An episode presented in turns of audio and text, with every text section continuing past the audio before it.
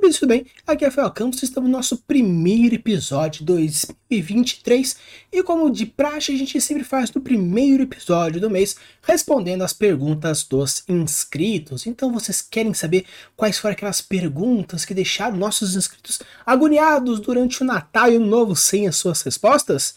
Então sim, bora!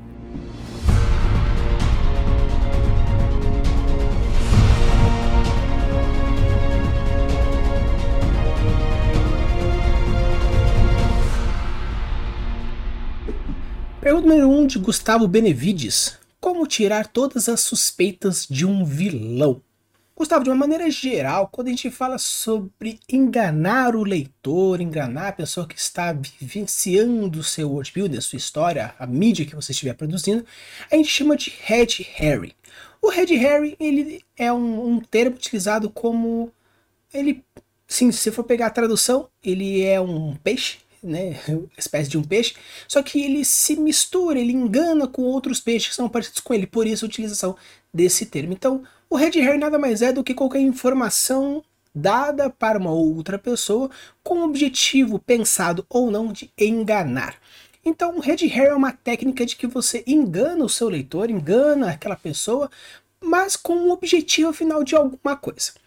Quando a gente fala sobre enganar o leitor, tipo tirar a suspeita do vilão, nós estamos enganando. Só que esse engano, essa mentirinha, serve como um objetivo maior, porque você enganar o seu leitor de maneira clara, deixando assim muito claro, olha, é isso, é isso, e no final não é, você pecou um tanto como escritor, pecou um pouco como produtor de uma história, como storyteller de uma certa forma.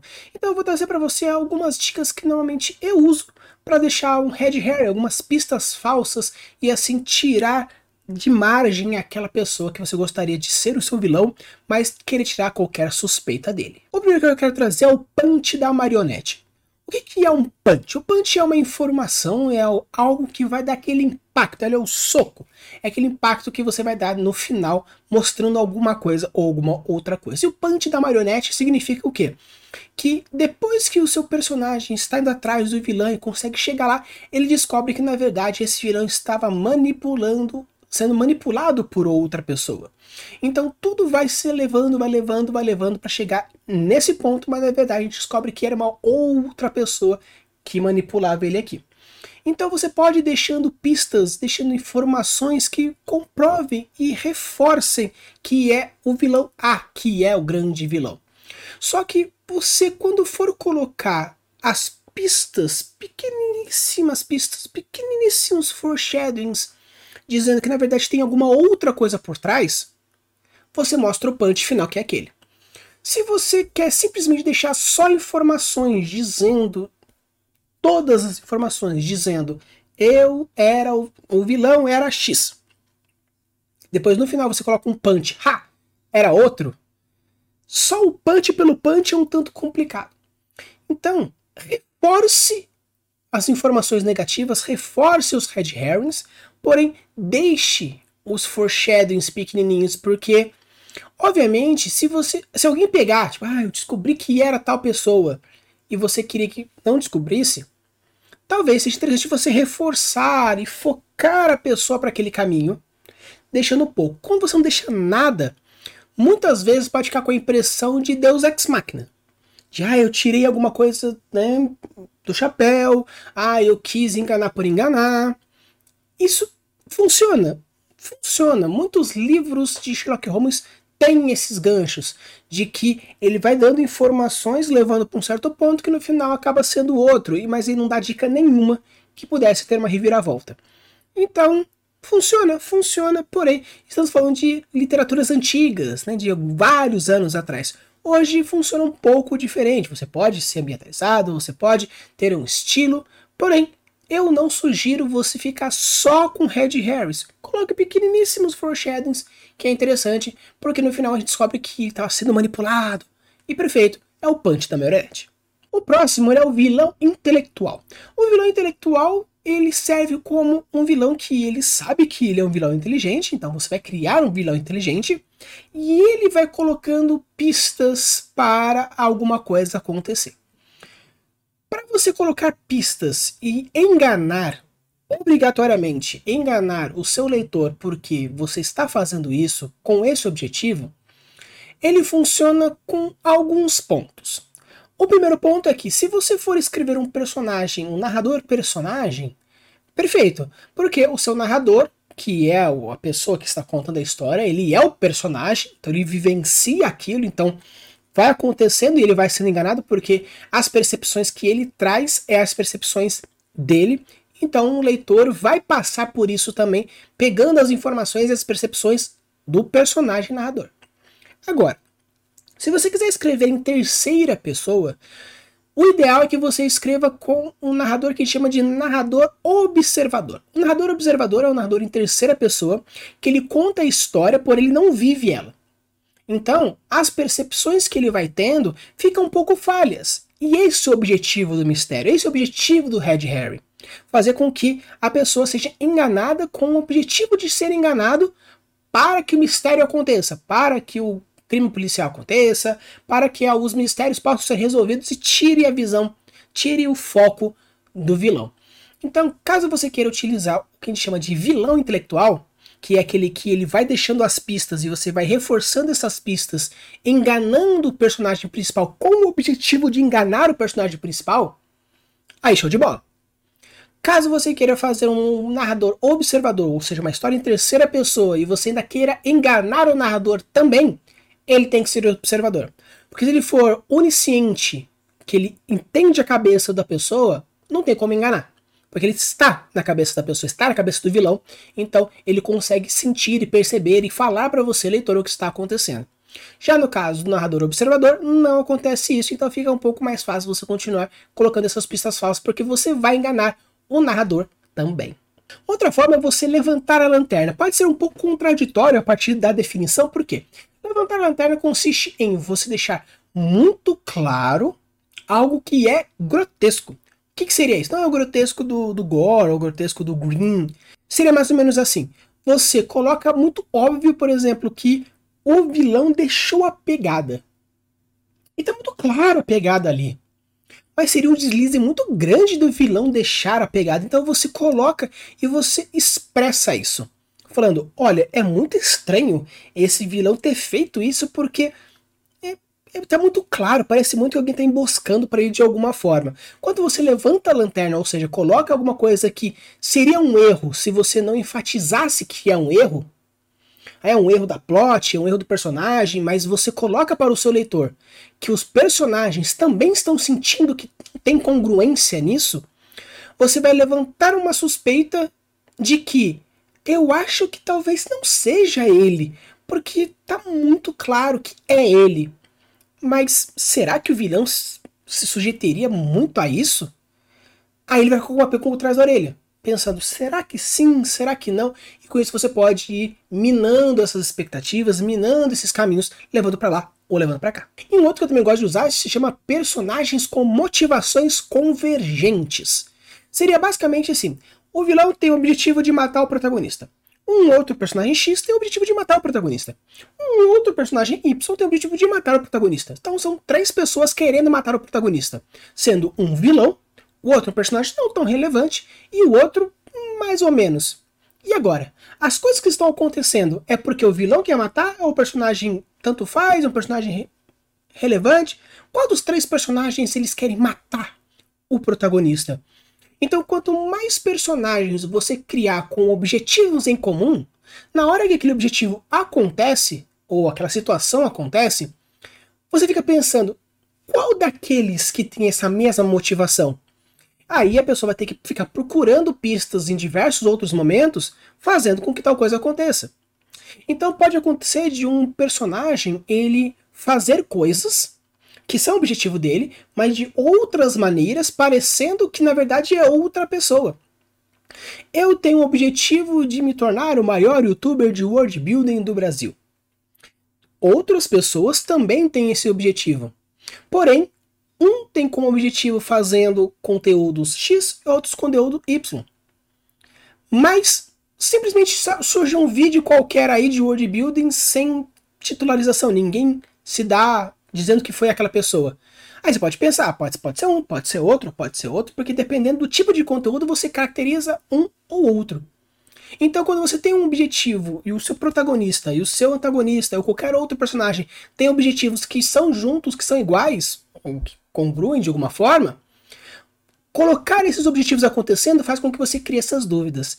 E uma coisa interessante quando a gente fala sobre tirar a suspeita dos personagens seria o quê? Todas essas técnicas funcionam juntas.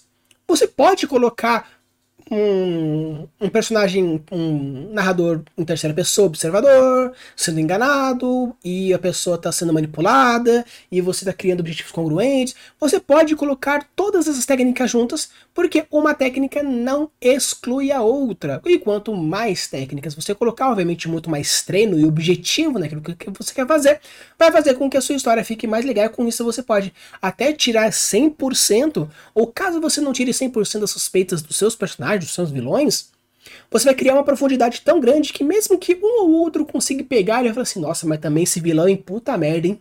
Então, essas são as minhas dicas que você pode tentar fazer para conseguir tirar as suspeitas do seu vilão. Pergunta número 2 de Marcos Freire. Como faço para criar um submundo quando minha história é um space opera? Não dá mais para ser um clássico que acontece na Terra, já que existem vários planetas e a viagem entre eles existe. Mesmo dando portais para outra dimensão, eu quero poder representar graficamente onde tudo isso fica localizado. Então, antes de eu responder a sua pergunta, Marcos, eu queria só deixar claro para a galera o que, que é um space opera. O space opera é um subgênero da ficção científica, ou até mesmo quando a gente fala de fantasia científica, os dois podem encaixar, porque uma história, um tipo de história, ela pode abranger muito mais do que um subgênero, muito mais do que um tipo diferente de estilo. Então, quando a gente fala que, por exemplo, um space opera, ele é uma ficção ou uma fantasia científica, ou seja, ela tem objetivos de mostrar é, viagens extraplanares, viagens extraplanetários, porém com um protagonista bem carismático, que tem como um principal trama viajar pelo universo fazendo coisas acontecerem. Então, um space opera, ele é uma história que se passa no espaço, onde a viagem interplanetária acontece, porém o protagonista precisa ser carismático, né? Grande parte dele precisa ser carismático. Então, se a sua história se encaixa dentro de uma fantasia científica ou de uma ficção científica, onde tem como objetivo viajar pelo universo, viver essa vida extraplanetária, e o seu protagonista é carismático de alguma forma, então você entra na categoria de space opera. Mas caso você ache um tanto complicado, assim, beleza, entendi, mas o, o que, que eu posso considerar como space opera? Então eu vou trazer para vocês alguns exemplos de livros, histórias, filmes, coisas que falam sobre space opera que eu gosto, que eu já consumi. Então para ficar um pouco mais claro, para vocês entenderem o que, que é um, o que, que é outro dentro das categorias. Como, por exemplo, na literatura eu digo para vocês dois livros. O primeiro é o Legend of the Galactic Heroes, do Yoshaki Tanaka, e o Hyperion, Cantos de Dan Simmons. Do cinema e televisão, nós temos o Space Battle Yamato e o Cowboy Bebop, dois animes que gente digo aí para vocês. De cinema e séries, nós temos, por exemplo, Star Trek, Star Wars e o Guardiões da Galáxia. Para videogame, nós temos o Mass Effect, Dead Space, o Halo e para aqueles que gostam de RPG, o Starfinder Roleplay Game. Então eu tenho aqui esses exemplos que vocês podem utilizar de, puxa, então isso é um Space Opera, assim, porque todos eles se passam no, fora do planeta, Todos eles têm viagens interplanetárias acontecendo, seja você indo ou seja a pessoa vindo, e o nosso protagonista ele é carismático de uma certa forma que faz com que você sinta vontade de viver a vida dele de alguma forma, seja parceiro, seja com ou simplesmente observador. Então, isso é um space opera. Claro que existe diversas outras subcategorias, você pode colocar, mas de uma maneira geral, todas essas aí são classificadas como uma dessas categoria. Agora, como a gente fala sobre formato de escrita, é um tanto complicado porque existem diversos estilos e formatos. Cada escritor, cada produtor, cada word builder tem o seu estilo e dizer certo ou errado dentro da escrita é um tanto complicado. Então o que eu vou trazer é uma coisa um pouco mais prática, porque acontece. Indiferentemente se você está no planeta Terra ou se você está fora do planeta, submundos, essa categoria de submundo é uma coisa um pouco comum entre todas elas. Quando a gente fala sobre submundo, nós estamos falando sobre pessoas que vivem isoladas, à margem da lei, escondidas, coisas que não podem ser feitas acontecem lá. Tem muito desse arquétipo, tem muito desse estilo dentro desse formato. Então, de uma maneira geral, que a gente pode pensar assim, beleza, como eu posso criar um submundo? Então, existem dois passos que eu vou, duas ideias que eu acho interessante que você poderia fazer. A primeira é a questão do grau de abrangência. O grau de abrangência consiste em você tá colocando que o seu submundo, aquelas pessoas que vivem ali, por acaso a abrangência delas é local, é de cidade, de país, de planeta, é galáxia. E um outro importante é a questão da individualidade, como que funciona cada uma das gangues, como funciona cada um dos submundos. Porque o submundo ele pode ser um submundo de drogas, de prostituição, de vendas de peças, informações. Existem diversos tipos de submundo, obviamente mercado negro e tem aí diversos. Então cada um funciona de um certo tipo. E com isso você entendendo como funciona mais ou menos cada uma dessas coisas, você pode criar o seu submundo, indiferentemente se acontece na Terra, fora dela, se existe uma coisa, uma congruência, se existe alguma mistura de cada uma das coisas. Então quando você for pensar em submundo, existem algumas categorias que eu acho interessante você pensar. Eu vou trazer algumas perguntas que pode ser que ajude você respondendo elas a gente consiga seguir um pouco mais adiante dentro das suas categorias de submundo. Qual é o grau de abrangência dessa organização? Então o primeiro ponto seria esse, você ver se essa organização é local, se é espacial, se é o planeta inteiro. Você tem que definir, ah, a minha gangue ou esse formato, essa essas informações, esse Big Boss que toma conta desse submundo, qual que é o grau de abrangência que ele toma? A partir disso você especula dentro do seu mundo, dentro do seu universo. Qual é a área de atuação dela? Então, esse submundo, esse, essa gangue que está atuando, é de informações, é prostituição, é drogas, é peças de foguete, é minério, qual é a área de atuação? Mais do que uma, todas elas? Qual é o tipo de coisas que rolam dentro desse submundo que você gostaria de fazer? Qual é a localidade original e por onde se ramificou? Então a pergunta seria: beleza, esse submundo nasceu num planeta X e ramificou para o planeta inteiro e depois para os planetas próximos, galáxias, etc e tal?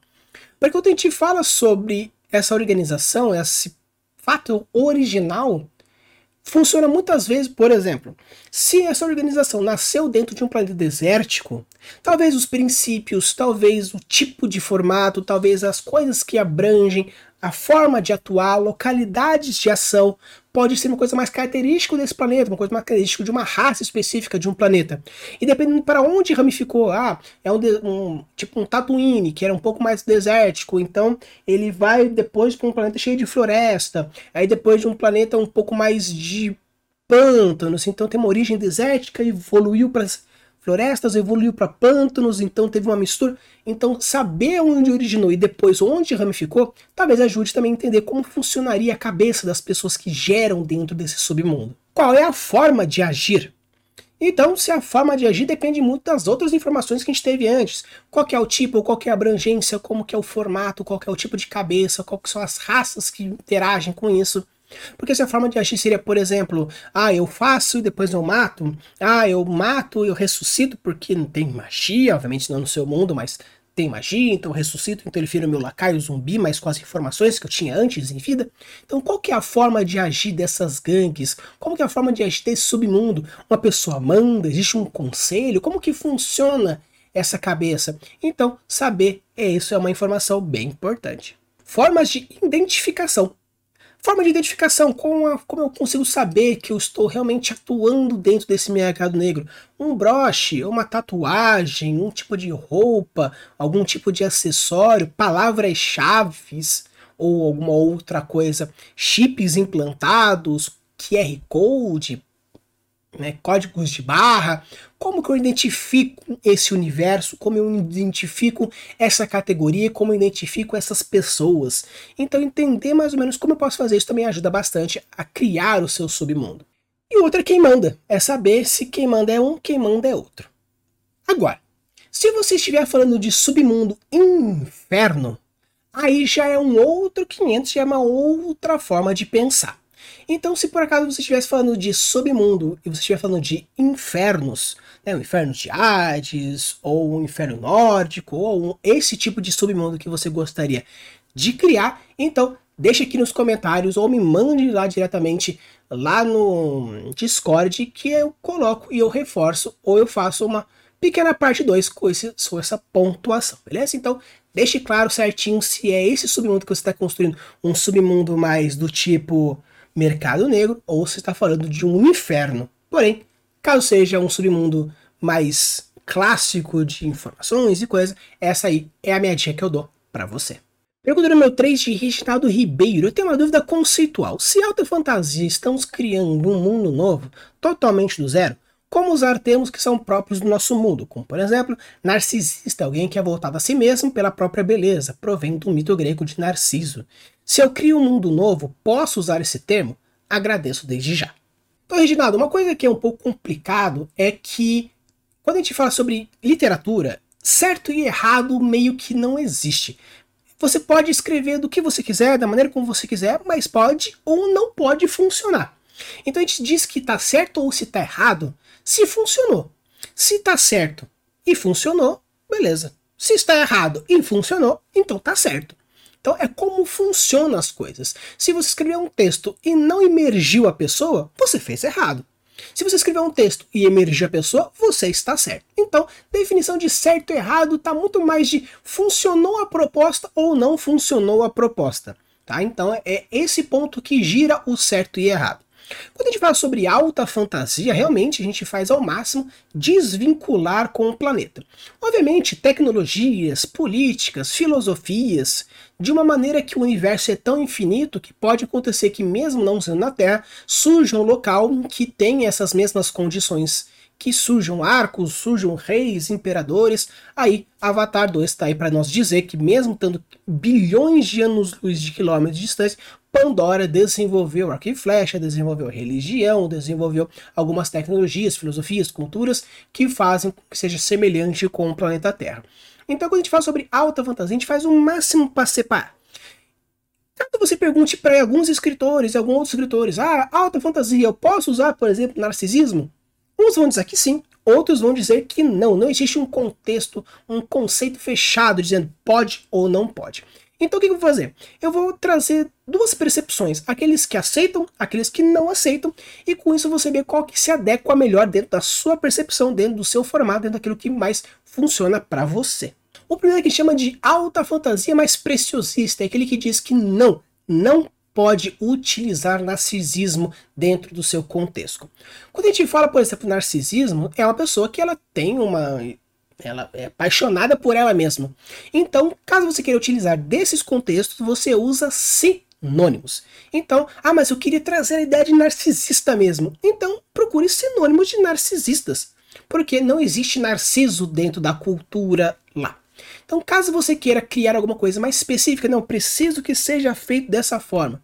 Então você pode fazer de duas formas. A número um seria fazer um do show don't tell, então, o show, o mostrar, que é o que acontece. Você cria um conceito, você cria uma palavra que signifique narcisista, e você cria o contexto que explique, ah, esse é o termo narcisismo dentro do seu universo. Então vamos colocar aqui bububa. Bububa significa narcisista, uma pessoa que ela ama a si mesma ao ponto de se auto-idolatrar. Então você pode colocar uma pessoa fazendo todo o sinal de narcisista, aí fala assim, nossa, olha, X, Y, Z, a pessoa X lá, é, não aguento quando eu dei o ataque de bububa dele. Ah, o ataque de bububa, então quer dizer que aquilo, então beleza. Consegui entender minimamente que aquilo é narcisista. Ou você pode colocar o tel, seja direto. Você colocar ah, a pessoa, ela é um bububa. Se coloca no rodapé do livro, daquela página, dizendo bububa igual narcisista. Isso é uma coisa um pouco mais direta.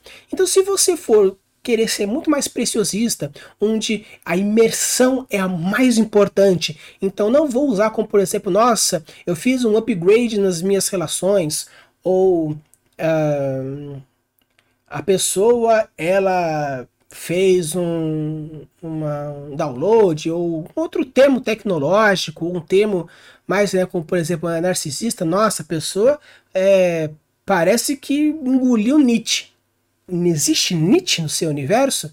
Então, fazer colocações é um tanto complicado. Se você acha que você quer fazer um mundo muito mais preciosista, ao ponto de que a imersão é 100% e eu não quero nenhuma relação direta com o planeta Terra, para os termos, por exemplo, você procura sinônimos ou cria os seus próprios termos, seja contextualizando do show do show do hotel, ou você coloca diretamente no rodapé dizendo claramente o que significa aquele termo. Caso você queira utilizar de uma maneira um pouco menos preciosista e um outro lado, onde as pessoas têm como maior valorização o entendimento da história, a suspensão da descrença e o aproveitamento, a regra zero de Brandon Sanderson, que é a diversão, você pode segurar um pouco a mão desse preciosismo. Que basicamente as pessoas defendem que você pode utilizar desses contextos, desses termos, se fizer sentido para a história. Vou fazer uma alta fantasia cibernética. Então, as pessoas vão conhecer a palavra hardware, software, Android. É, obviamente, marcas não é interessante você colocar. Por quê? Porque é alta fantasia. Cria suas próprias marcas, mas você utilizar de outros termos que fazem parte deste universo, porém dentro do seu mundo, ok, perfeito.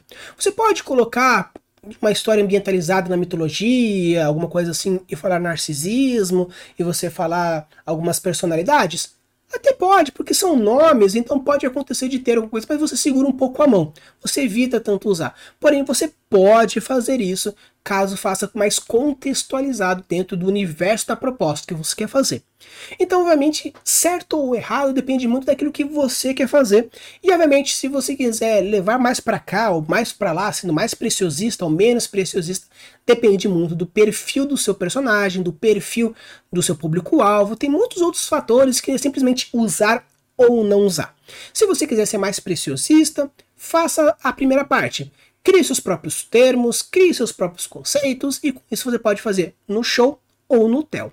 Caso você ache que não precisa tanto, porque não é tão preciosista, né?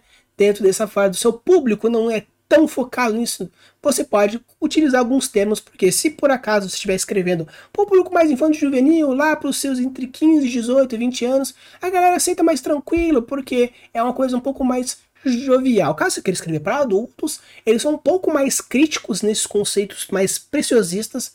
E se for escrever um sci-fi, normalmente o público é mais preciosista ainda. Então depende muito do seu público, do seu formato, do seu estilo, da sua proposta. Mas você pode levar para um ou pode levar para o outro lado. Pergunta número 4 de Beth Garcia. De que maneira ele pode usar do world building para contar aprofundar e fazer foreshadowing de eventos que ocorreram no passado da obra, mas que ainda não foram apresentados. Então, Beth, pela especificidade da sua pergunta, parece que você está precisando de um, que você vai criar isso na sua história. Então, eu vou tentar responder de uma maneira um pouco mais prática para você, uma coisa mais direta para você mandar ver e fazer essa cena que você gostaria. De uma maneira mais prática, mais clássica, indiferentemente se o evento aconteceu no passado, ou se está acontecendo, ou se é uma projeção do futuro, seja ela por alguma profecia, uma visão tudo mais, o mais importante é você criar uma boa descrição. E uma boa descrição vai de diversas formas. Você usa descrição com sentimentos, com emoções, com percepções sensoriais, com ganchos de similaridade, com ganchos de percepção, ganchos de aproximação gatilhos da autoridade, existem diversas formas que você cria, conceita e faz diversas outras formas para trazer dentro dessa criação que você gostaria de fazer a parte de, de deixar mais profunda esses eventos. Obviamente, foreshadowing é um pouco complicado se você apresentar um evento, colocar meio que um foreshadowing em um evento que você ainda não mostrou. É possível? É possível. Mas foreshadowing são informações que você vai dando aos poucos para quando acontecer o negócio, a pessoa ter um punch ou ter alguma ideia mais clara do que está acontecendo. Então é um pouco mais complicado fazer assim, ah, colocar algumas sementinhas de alguma coisa que não aconteceu para depois apresentar você pode criar alguns problemas temporais de continuidade de história que ficam um tanto complicado de resolver. Mas se você quiser trazer e criar eventos épicos, que ainda não foram apresentados, mas você quer trazer informações sobre esses eventos épicos, coloque emoções nas falas. Por exemplo, eu quero contar muito para você sobre uma viagem que eu fiz para Grécia. Só que eu ainda não coloquei o capítulo do flashback ou um capítulo retroativo onde eu vou apresentar minha viagem na Grécia. Então eu vou contar para você com emoção, eu vou contar para você com com alguns detalhes que me chamaram a atenção, outros elementos que, nossa, porque. Então, mostrar coisas que, se por acaso você estiver fazendo disso, uma pessoa está contando para outra, emoção, percepção, sentidos, os cinco sentidos, o que eu vi, o que eu ouvi, o que eu senti, o que eu cheirava, qual a minha percepção sensorial da pele, tátil. Então, trazer essas informações é uma das coisas mais importantes que você pode fazer. Aprofundar já é um tanto complicado. Porque se você vai aprofundar uma coisa e depois vai apresentar, é um tanto. Não faz muito sentido, porque se você vai apresentar ainda e aprofunda agora, então aprofunda e mostra de uma vez. A não ser que, se você quiser criar situações de põe um doce na criança, tira, põe, tira, põe, tira, põe, tira. Se você demorar demais, a pessoa cansa. Tanto o personagem que vai, se, vai sentindo meio mal, quanto o leitor que fala, vai, mostra logo esse negócio, pô, já estamos no capítulo 6 e a pessoa só fica dando um negocinho. Qual é a minha recompensa de esperar? Tem que ser uma recompensa muito foda. O mundo, o evento tem que ser épico o suficiente para me fazer esperar até agora, pegando só pedacinhos e me deixando com raiva. Entra naquela questão que a gente falou num dos episódios aí atrás, que fala sobre promessas e cumprir. Se você fica prometendo coisas incríveis, colocando pequenos detalhes, pequenos foreshadowing, e depois na hora da recompensa é meio meh, o leitor se sente traído. Então, cuidado quando você for criar esse tipo de coisa. Então, assim, primeiro ponto. Se você quer colocar um evento que é épico de alguma forma, mas você não quer apresentar ele logo de cara e quer criar elementos de world building para quando apresentar ser alguma coisa épica, Primeiro passo: crie o evento. É uma guerra? Faça a guerra. É uma catástrofe? Faz a catástrofe. Então, tenha muito claro esse evento que você quer apresentar. Depois que tiver muito claro, coloque as pessoas que viveram isso. Quem viveu, como viveu, como participou, que interagiu, que sentiu. Faça uma lista, faça uma tabela. Personagem A viu isso, percebeu isso, sentiu isso, fez aquilo.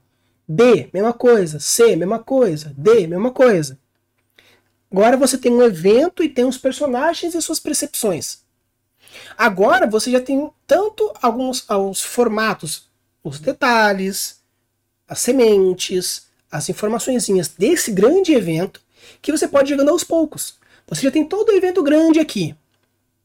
Então você pode jogar uma sementinha sobre essa parte, sobre essa parte, essa parte, essa parte, essa parte. Eu posso ir colocando uma pequena descrição daquela parte, daquela parte, daquela parte, consequências daquele evento. Se já aconteceu, mas não apresenta, quais seriam as consequências no mundo hoje desse evento? Quais seriam as consequências políticas, econômicas, nas pessoas, se foi uma grande guerra, traumas, preconceitos, é, destruições físicas? Se for uma coisa mágica, consequências na realidade, tempo, espaço. Quais são as consequências desse evento? Vai jogando, vai jogando, vai jogando. Então você tem um evento, criou as consequências, quais são os personagens que viveram e o que fizeram. Agora, com essa informação, joga dentro aquilo que você precisa e aquilo que você gostaria. Se o personagem A, protagonista, ele é filho daquele cara que fez tal coisa naquele evento, correlação do pai e filho que, que a consequência daquele evento fez? Colocar umas pequenas sementinhas. Será que aquele evento fez com que o pai se afastasse do filho e por isso o filho tem ódio? É uma sementinha. Ah, será que o, o protagonista, a relação com o personagem B é de amizade? E o amigo ficou surdo por causa daquele evento. Então a relação do seu protagonista para com aquele amigo é de amizade, de caridade, de compaixão, porque o amigo é surdo, ou não, é de um preconceito porque o amigo é surdo e atrapalha o dia a dia. Informação, foreshadowing, detalhezinho. Então, de uma maneira geral, para ficar um pouco legal, ao ponto de ficar mais fácil para você também, crie o evento, crie as consequências do presente e no passado, no futuro daquele evento. Coloque os personagens que são importantes para sua história e que viveram aquele evento e o que eles fizeram, o que aconteceu, quais resultados, o que eles perceberam, o que eles sentiram. E pegue essas informações e jogue para o leitor aos poucos, aprofundando futuramente, caso você ache interessante, colocar dentro do seu world building, da sua história, o evento claro depois. Olha, gente, vocês tiveram todos esses pensamentos. Nossa, mas o que aconteceu? O que aconteceu? O que aconteceu? O que aconteceu? E depois você joga o punch. Pá! Um capítulo inteiro mostrando a guerra e por que tudo o que aconteceu na história por causa dessa guerra no final.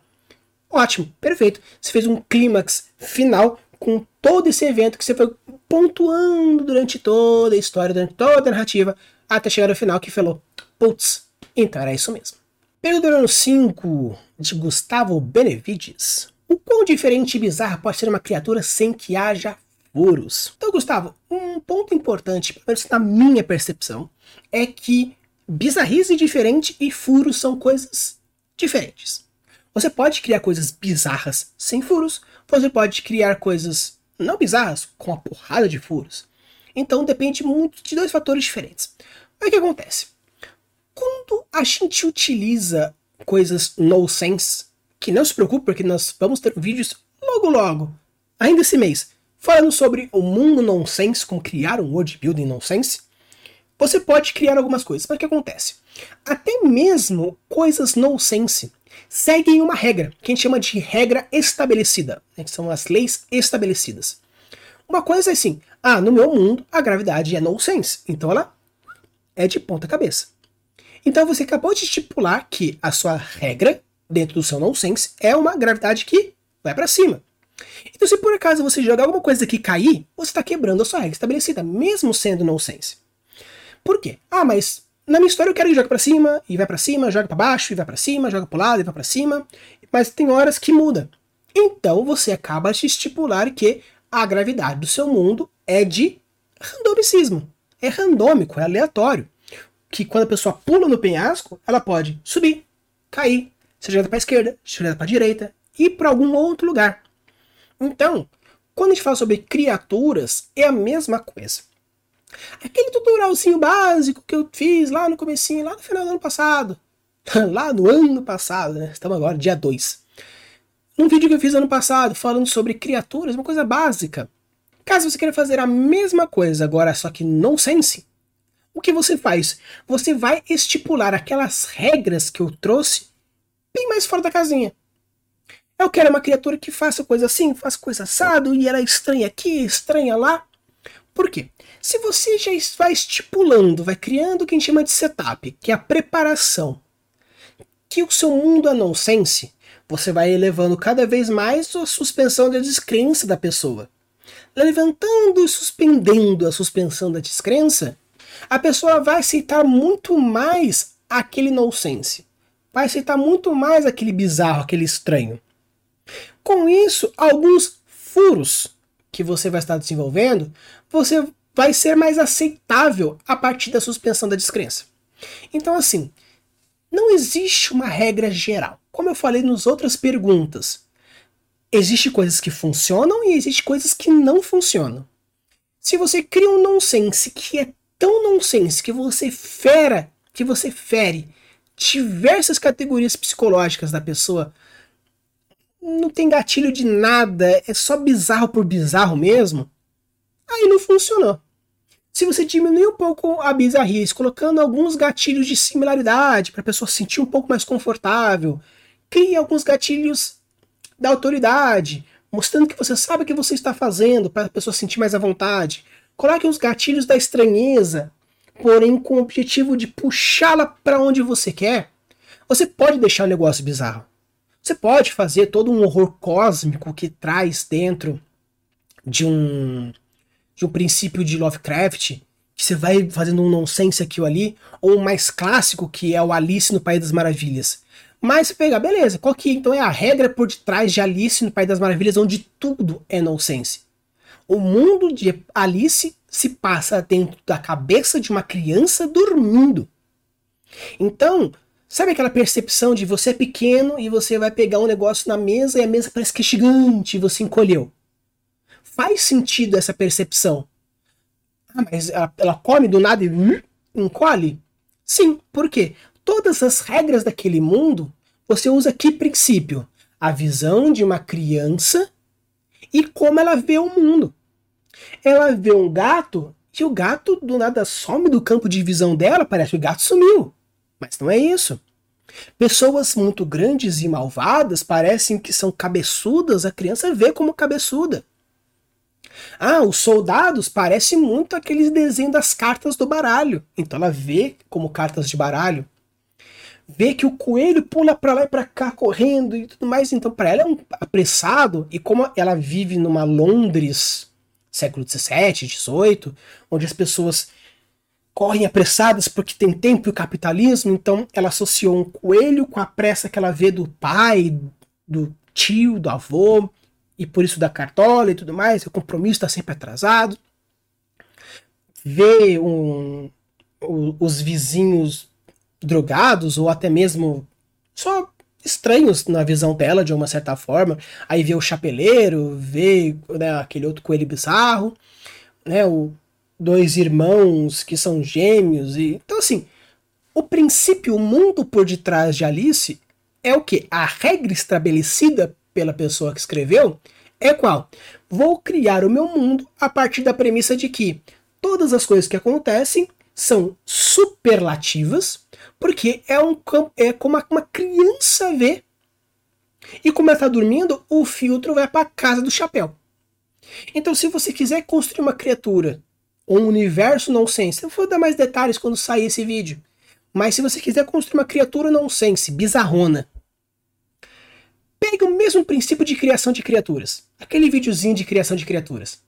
Agora, pega essa criatura, coloque ela em alguns princípios, em algumas categorias um tanto bizarras, mas coloque a criatura vivendo neste universo. E como essa criatura reagiria a esse universo? Por acaso, como eu falei, a gravidade desse universo é randômica.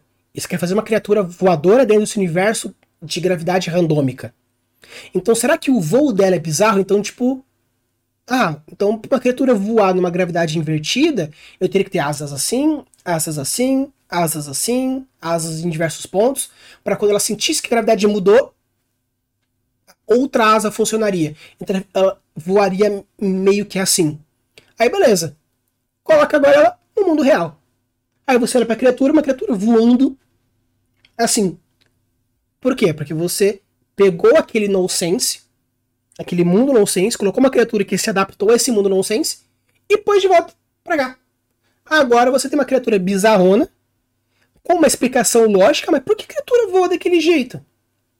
Porque você utilizou o princípio de que, se ela estivesse num ambiente que a gravidade muda de direcionamento de tempos em tempos ou dependendo da localidade, a criatura precisa se adaptar a esse ambiente, então ela voa bizarramente. Você põe ela agora no mundo normal onde a gravidade é sempre abaixo, você vê uma criatura bizarra. Então, a forma como eu gosto de fazer criaturas nonsense e mundos nonsenses é dessa forma. Você cria uma premissa que foge do normal, e alopra, aumenta ou diminui demais aquela ideia, deixando muito bizarro. Ou você cria algumas premissas dentro do seu universo. E para a criatura, depois que você estipulou essas premissas, você joga a criatura e pensa como essa criatura resolveria o problema desse universo bizarro. Dessa forma, então ela faz isso. Aí quando você trouxer de volta para o mundo real, você vai ver uma criatura bizarra. E caso a pessoa já sinta que você trouxe esse gatilho da autoridade, acessibilidade e vários outros pontos ao criar aquela criatura, quando chegar no mundo nonsense bizarro aqui agora, fica mais fácil, porque o subconsciente da pessoa vai conseguir pegar os ganchos dessa similaridade, dessas explicações que você fez. Com isso, você consegue fazer uma coisa mais tranquila.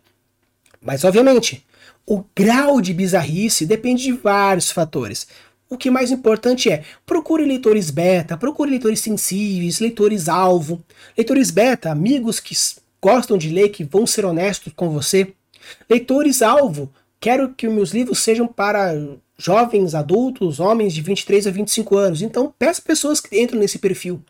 Ou, ah, é uma pessoa, eu queria escrever uma coisa sobre, sei lá, hum, sei lá, o, violência doméstica. E você conhece alguém que sofreu com isso? Entregue o seu texto a pessoa para saber se a pessoa né, toma gatilho ou se não. Então, tem diversas formas que a gente pode fazer dizendo se funcionou ou não funcionou alguma coisa. Dentro do mundo nonsense, né, leitores sensíveis não precisa. Mas procure alguns leitores beta, algumas pessoas que você confia, que você acha que seria válido os feedback das pessoas, e procure pessoas que estão dentro do seu perfil de público-alvo. E entregue seus textos também. Funcionou para elas, funcionou para os leitores beta. Você está indo para o caminho bem, e é assim que você faz. Então, pessoal, agora a gente vai responder algumas perguntas que estão no Stories, lá que eu fiz no Stories também. Então, caso você tenha algumas você pode também colocar as perguntas ou no Discord, ou no Stories, ou na comunidade, sempre aí, todas elas estão dispostas. Então, vamos lá para a próxima pergunta tirada dos Stories. Como escolher definir um nome para um mundo ou planeta, de Gabriel MC Castro. Quando a gente fala sobre definição de nomes, a gente tem diversos pontos que a gente pode abordar. Obviamente é algo muito particular. Existem diversas formas para definir nomes. Tem até um videozinho meu que eu falo sobre definição de nomes, importância de nomes. Vou deixar aqui o card na, e também na descrição, caso vocês queiram ver com mais detalhes. Então, quando a gente fala sobre definição de nomes, você pode ver diversas formas diferentes. Você pode pensar como, por exemplo, número 1, um, tradução de outras línguas. Você pode utilizar a tradução de outras línguas, que é uma forma mais comum, mais direta. Ah, eu quero usar no polonês, que não é uma língua tão comum, ou no turco, ou no grego, ou alguma outra língua que você acha interessante. Inglês, vira e mexe, a pessoa coloca coisas em inglês, então fica uma ideia. Coloque aí dentro do seu, a premissa, a palavra-chave, ah, o nome de um planeta vai ser Machado. Pega a palavra Machado, joga em diversas línguas e procura qual que seja mais sonora, dentro daquele que você acha interessante. Você pode usar palavras em português direta, como por exemplo porta, castelo. Obviamente, usar palavras diretamente em português vai criar alguns certos gatilhos que você talvez não gostaria, então eu não sugiro muito. Nesse caso, caso você queira usar palavras em português, eu já sugiro você utilizar de sílabas você pegar palavras que têm o início de uma e o final de outra, por exemplo. Você pega assim, eu quero pegar, por exemplo, Castelo de Fogo, porque o planeta é uma fortaleza e ela é próxima de uma estrela. Então, Castelo, Caste, Fogo. Castego. Planeta Castego. Ah, peguei metade, metade. Então, uma forma bem clássica direta também é definida dessa forma.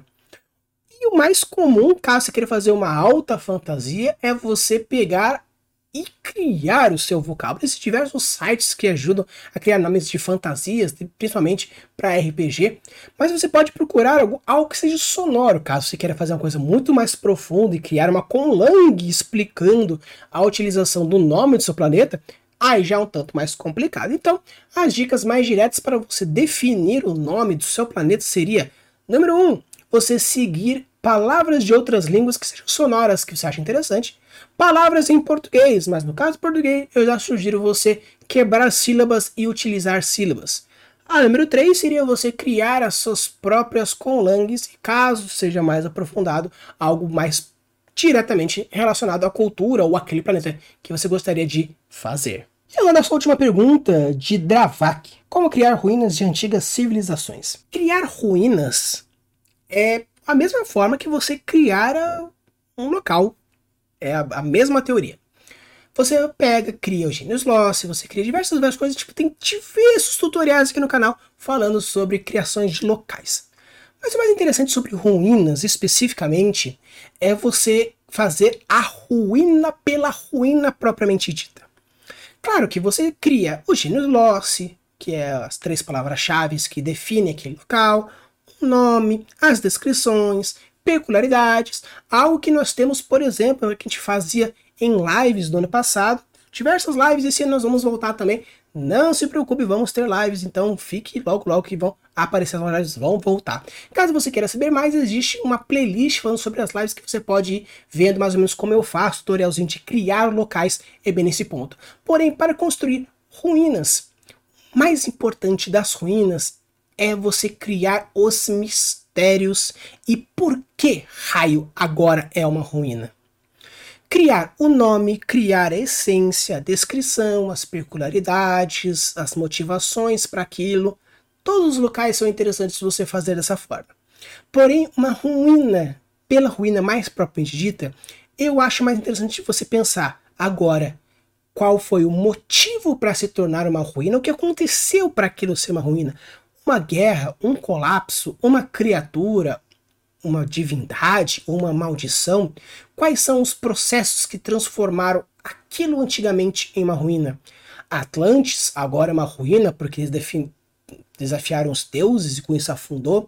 Uma guerra cataclística que fez com que um continente inteiro afundasse, a elevação do continente ao céu se tornando atualmente a lua daquele planeta. O que aconteceu para se tornar uma ilha que tinha um geyser gigantesco que explodiu a ilha para cima, ficando apenas alguns resquícios da ilha naquele local, algumas ruínas no fundo do mar?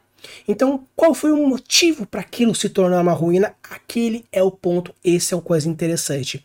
E o segundo das ruínas são os mitos e as lendas. Uma ruína ela é misturada com mitos, misturados com lendas e algumas verdades. Então, você criar histórias verdadeiras e falsas, más interpretações, tudo isso é interessante. Pense num telefone sem fio gigantesco de milênios. O que acontecia? Aquela ruína, na verdade, ela, quando você pisa com o pé esquerdo, você fica verde. Quando você entra com o pé direito, não acontece nada. Só que aquele telefone sem fio gigantesco fez com que, se você adentrasse na ruína da maneira errada, uma maldição caia sobre você, se tornando uma criatura em formato de lagarto. E com isso ia crescer rabo. Ia crescer bosta nenhuma, você só fica verde. Então você cria diversos mitos, diversas lendas e vai ampliando e vai criando e coloca verdades e coloca isso, aquilo e outro. E no final você tem um local como, por exemplo, um grande assassino fez isso, isso e aquele outro. Não, teve uma época que apareceu alguém e morreu porque uma ruína perto de um deserto, morreu de desidratação e a pele secou, rachando, então parece que a pessoa levou várias facadas e dizem agora que tem um assassino à espreita lá. Então, o mais importante de ruínas, além de todo o tutorial de criar localidades, o que eu sugiro para ruínas é, primeiro, a motivação para aquilo ter virado ruínas e quais são os mitos e as lendas que formam aquela ruína que gera a história daquela ruína. Então, pessoal, esse aqui foi respondendo as perguntas dos inscritos. Foram apenas 5, porque final de ano é sempre corrido mesmo, não sendo tanto complicado. Mas como vocês bem sabem, estão deixando sempre quando começa o episódio lá na parte da comunidade as perguntas para você respondendo. Obviamente também tem nos stories e quando a gente vai construindo e fazendo as perguntas. Use a boa das suas criações e deixe seus mundos cada vez mais incríveis. Valeu!